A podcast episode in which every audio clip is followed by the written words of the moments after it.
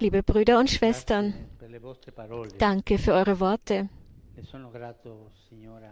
e Ihnen, Frau Präsidentin, bin ich dankbar für Ihre Anwesenheit und Ihre Worte. Schwestern und Brüder, ich bin wieder hierher gekommen, um euch zu treffen. Ich bin hier, um euch zu sagen, dass ich euch nahe bin. Und das sage ich aus tiefstem Herzen. Ich bin hier, um eure Gesichter zu sehen und euch in die Augen zu schauen. Es sind e Augen voller Angst und Erwartung, Augen, die e Gewalt und Armut gesehen haben. Augen gerötet von zu vielen Tränen. Der ökumenische Patriarch und liebe Bruder Bartholomäus sagte vor fünf Jahren auf dieser Insel etwas, das mich sehr beeindruckt hat. Wer. Angst vor euch hat, hat euch nicht in die Augen geschaut. Wer Angst vor euch hat, hat eure Gesichter nicht gesehen. Wer Angst vor euch hat, sieht eure Kinder nicht und vergisst, dass Würde und Freiheit über Angst und Trennung hinausgehen. Vergisst, dass Migration nicht ein Problem des Mittleren Ostens und Nordafrikas, Europas und Griechenlands ist. Es ist ein Weltproblem. Ja, es ist ein Weltproblem, eine humanitäre Krise, die alle angeht. Die Pandemie hat uns auf globaler Ebene getroffen. Uns wurde klar, dass wir alle im selben Boot sitzen, denn wir erlebten, was es heißt, dieselben Ängste zu haben. Wir haben verstanden, dass wir uns den großen Fragen gemeinsam stellen müssen, denn in der heutigen Welt sind bruchstückhafte Lösungen ma unzureichend. Während jedoch die Impfungen, wenn auch mühevoll, auf Weltebene vorangebracht werden und sich im Kampf gegen Klimaveränderungen, wenn auch mit vielen Verzögerungen und Unsicherheiten, etwas zu bewegen scheint, sieht alles im Bereich der Migration nach einem schrecklichen Stillstand aus.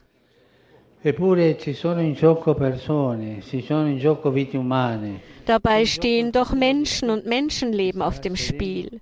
Auf dem Spiel steht die Zukunft aller, die nur dann harmonisch sein kann, wenn sie auf Integration beruht. Nur eine mit den Schwächsten versöhnte Zukunft wird ertragreich sein. Wenn nämlich die Armen zurückgewiesen werden, wird der Frieden zurückgewiesen. Die Geschichte lehrt, dass Abkapselungen und Nationalismen katastrophale Folgen haben. Das Zweite Vatikanische Konzil erinnert uns, der feste Wille, andere Menschen und Völker und ihre Würde zu achten, gepaart mit einsatzbereiter und tätiger Brüderlichkeit, das sind unerlässliche Voraussetzungen für den Aufbau des Friedens.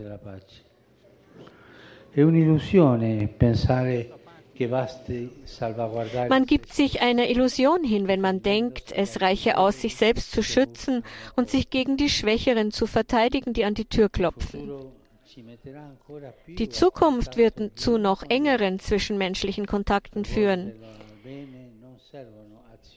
Für eine Wendung zum Guten braucht es keine unilateralen Aktionen, sondern eine weitreichende Politik. Ich wiederhole, die Geschichte lehrt uns das, aber wir haben es noch nicht gelernt. Man darf der Wirklichkeit nicht den Rücken kehren. Die ständige Abwälzung von Verantwortung muss aufhören. Und die Migrationsfrage darf nicht immer an andere delegiert werden, so als betreffe es niemanden und als sei sie nur eine nutzlose Last, die jemand zu übernehmen gezwungen ist. Schwestern, Brüder, eure Gesichter, eure Augen bitten uns, uns nicht abzuwenden, die von uns allen geteilte Menschlichkeit nicht zu verleugnen, uns eure Geschichten zu eigen zu machen und eure dramatischen Erfahrungen nicht zu vergessen. Elie Wiesel, Zeuge der größten Tragödie des vergangenen, Jahr, des vergangenen Jahrhunderts, schrieb, da ich mich an unseren gemeinsamen Ursprung erinnere, nähere ich mich den Menschen, meinen Geschwistern.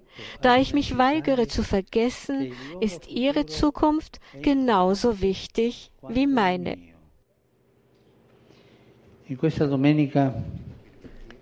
An diesem Sonntag bitte ich Gott, uns aus unserer Vergesslichkeit gegenüber den Leidenden zu erwecken, uns aufzurütteln aus dem Individualismus, der ausgrenzt,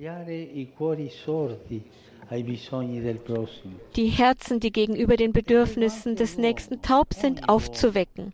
Und ich bitte auch den Menschen, jeden Menschen, lasst uns die lähmende Angst überwinden, die todbringende Gleichgültigkeit, das zynische Desinteresse, das in Samthandschuhen die am Rand stehenden zum Tode verurteilt. Lasst uns die vorherrschende Meinung, die sich um das eigene Ich dreht und um die eigenen persönlichen und nationalen Egoismen, die Maß und Kriterium aller Dinge werden, an der Wurzel bekämpfen.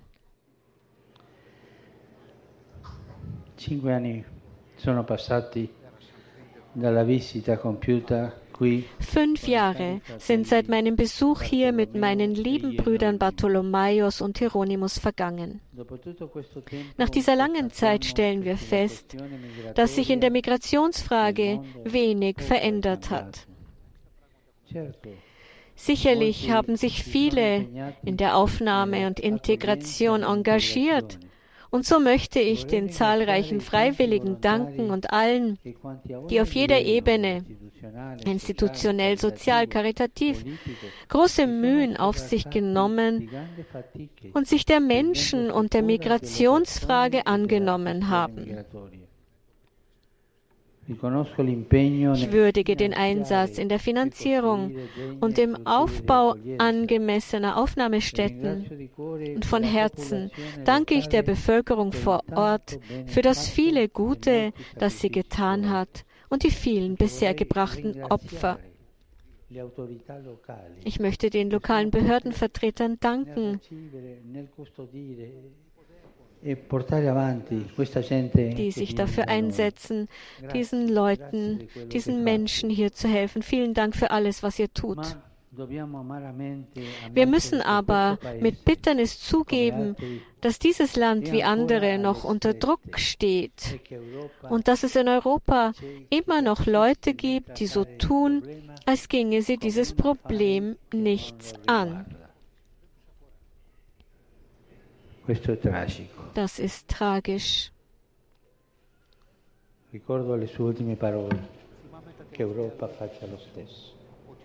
Ich denke an die Worte, die Sie vorhin gesagt haben, dass auch Europa seinen Teil leisten muss, hat Papst Franziskus zum Direktor des Flüchtlingslagers gesagt.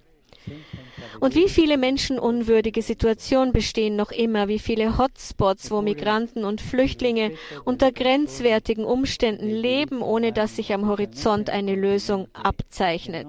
Dabei sollte die Achtung des Menschen und der Menschenrechte immer gewahrt werden, vor allem auf dem Kontinent, der sie weltweit propagiert, und die Würde jedes Menschen sollte allem anderen vorangestellt werden. Es ist traurig, wenn als Lösung vorgeschlagen wird, mit gemeinsamen Ressourcen Mauern zu bauen. Stacheldrahtzäune zu bauen. Wir leben in dieser Epoche der Mauern und des Stacheldrahts. Ängste und Unsicherheiten, Schwierigkeiten und Gefahren sind natürlich verständlich. Man bemerkt auch Müdigkeit und Frustration, die von der Wirtschaftskrise und der Pandemie verschärft werden. Aber es ist nicht durch eine Verstärkung der Zäune, dass sich die Probleme lösen lassen und sich das Zusammenleben verbessern lässt. Das geschieht vielmehr durch eine Bündelung der Kräfte, um sich der anderen anzunehmen, je nach den tatsächlichen Möglichkeiten eines jeden und unter Wahrung des Rechts. Dabei muss der unabdingbare Wert des Lebens jedes Menschen stets an erster Stelle stehen. Der Wert jeder, jedes Mannes, jeder Frau, jeder Person. Elie Wiesel sagte auch, wenn Menschenleben in Gefahr sind, wenn die Menschenwürde in Gefahr ist, werden nationale Grenzen irrelevant. In diverse società in verschiedenen Gesellschaften besteht gegenwärtig ein ideologischer Gegensatz zwischen Sicherheit und lokaler wie universaler Solidarität, zwischen Tradition und Offenheit. Anstatt für diese oder jene Idee einzutreten, kann es hilfreich sein, von der Wirklichkeit auszugehen, innezuhalten, den Blick zu weiten, ihn einzutauchen in die Probleme der Mehrheit der Menschen. Viele Bevölkerungsgruppen sind Opfer humanitärer Notlagen, die sie nicht verursacht, sondern nur erlitten haben. Und dies oftmals nach langer und noch andauernder Ausbeutung. Es ist leicht, die öffentliche Meinung mitzureißen, indem man ihr Angst vor den anderen einflößt Warum spricht man nicht in demselben Ton von der Ausbeutung der Armen, von den vergessenen und oft großzügig finanzierten Kriegen, von den auf dem Rücken anderer Menschen abgeschlossenen wirtschaftlichen Pakte, von den heimlichen Manövern des Waffenhandels und der Proliferation von Waffen? Warum spricht man nicht davon? Die zugrunde liegenden Ursachen müssen angegangen werden, nicht die armen Menschen, die die Folgen zu tragen haben und sogar für politische Propaganda missbraucht werden. Zur Beseitigung der tiefer liegenden Gründe reicht es nicht aus, Notständen abzuhelfen. Es bedarf konzertierter Aktionen. Es ist nötig, die epochalen Veränderungen mit einem weit gefassten Blick in Angriff zu nehmen, denn es gibt keine einfachen Antworten auf komplexe Probleme. Es gibt dagegen die Notwendigkeit, die Prozesse in ihrem Innern zu begleiten, um Ghettoisierungen zu überwinden und eine langsame, unverzichtbare Integration zu fördern und um andere Kulturen und Traditionen auf geschwisterliche und verantwortliche Art aufzunehmen. Wenn wir neu anfangen wollen, sollten wir vor allem in die Gesichter der Kinder schauen. Lasst uns den Mut finden, uns vor ihnen, die unschuldig sind und die Zukunft bedeuten, zu schämen. Sie hinterfragen unser Gewissen und fragen uns, welche Welt wollt ihr uns geben? Lasst uns nicht eilig ausnehmen vor den brutalen Bildern ihrer kleinen Körper, die regungslos am Strand liegen. Das Mittelmeer hat jahrtausende lang unterschiedliche Völker und weit voneinander entfernte Länder miteinander verbunden. Jetzt wird es gerade zu einem kalten Friedhof ohne Grabsteine. Dieses große Wasserbecken, diese Wiege zahlreicher Zivilisationen erscheint nun als Spiegel des Todes. Lassen wir nicht zu, dass das Mare Nostrum sich in ein trostloses Mare Mortum, ein Meer des, der Toten verwandelt. Lassen wir nicht zu, dass dieser Ort der Begegnung zum Schauplatz von Auseinandersetzungen wird. Lassen wir nicht zu, dass dieses Meer der Erinnerungen zu einem Meer des Vergessens mutiert. Ich bitte euch, lasst uns diesen Schiffbruch der Zivilisation stoppen. An den Ufern dieses Meeres ist Gott Mensch geworden. Hier halte sein Wort wieder und brachte die Verkündigung Gottes, der Vater und Leiter aller Menschen ist. Er liebt uns als seine Kinder und will, dass wir Geschwister sind. Daher beleidigt man Gott, wenn man den nach seinem Abbild geschaffenen Menschen verachtet, ihn den Wellen und dem Schwappen der Gleichgültigkeit überlässt, was dazu noch manchmal mit vorgeblichen christlichen Werten gerechtfertigt wird. Der Glaube hingegen fordert Mitleid und Barmherzigkeit. Vergessen wir nicht, dass das der Stil Gottes ist. Nähe, Mitleid und Zärtlichkeit. Der Glaube fordert von uns Mitleid und Barmherzigkeit. Er ermahnt zur Gastfreundschaft, zu jeder Philoxenia, von der die antike Kultur durchdrungen war und die dann in Jesus ihren endgültigen Ausdruck fand, insbesondere im Gleichnis des barmherzigen Samariters und in den Worten des 25. Kapitels des Matthäusevangeliums. Das ist keine religiöse Ideologie. Es sind konkrete christliche Wurzeln. Jesus erklärt feierlich, genau dort zu sein, im Fremden, im Flüchtling, im Nackten und im Hungrigen.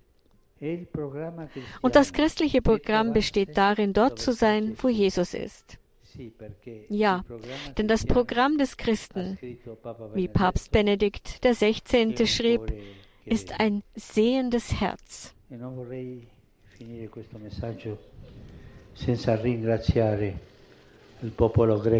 Ich möchte diese Botschaft nicht beenden, nicht beenden, ohne dem griechischen Volk gedankt zu haben für seine Großzugigkeit, andere aufzunehmen. Und das wird manchmal zum Problem.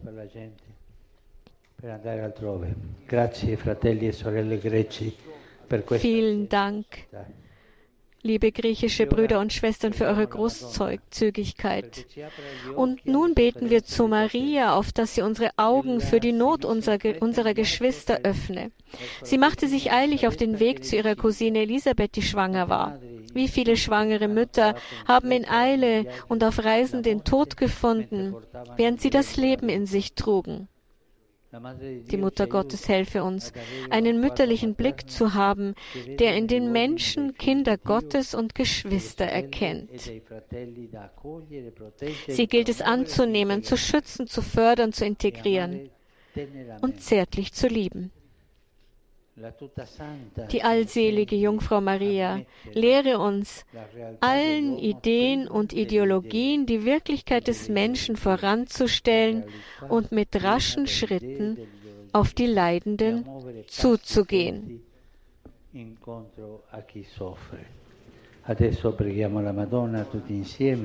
Und nun beten wir gemeinsam zur Mutter Gottes.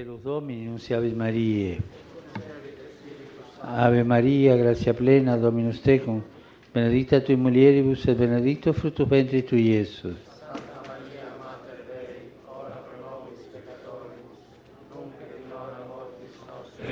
Ecce ancilia Domini. Ave Maria, grazia plena, Dominus tecum, benedicta tui mulieribus et benedictus fructus ventris tui, Iesus. Santa Maria, Mater Dei, ora pro nobis peccatoribus, Per verbum caro factum est. Ave Maria, grazia plena, Dominus tecum, benedicta tui mulieribus et benedictus fructus ventris tui, Iesus. Santa Maria, Mater Dei, ora pro nobis peccatoribus, nunc et in hora mortis nostre. Amen. Ora pro nobis, Santa Dei Gentris. Grazie a Tu anque sumus Domine, mentibus nostris infunde, ut angelo annunziante, Christi Fili Tui, incarnazione coniovium, per passione meius et crucem, a resurrezione gloriam perducam, per Christum Domine nostrum. Gloria Patri et Filii et Spiritui Sancto.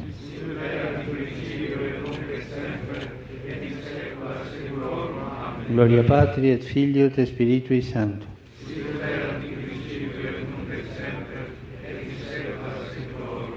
Gloria Patri et Filio et Spiritui Sancto.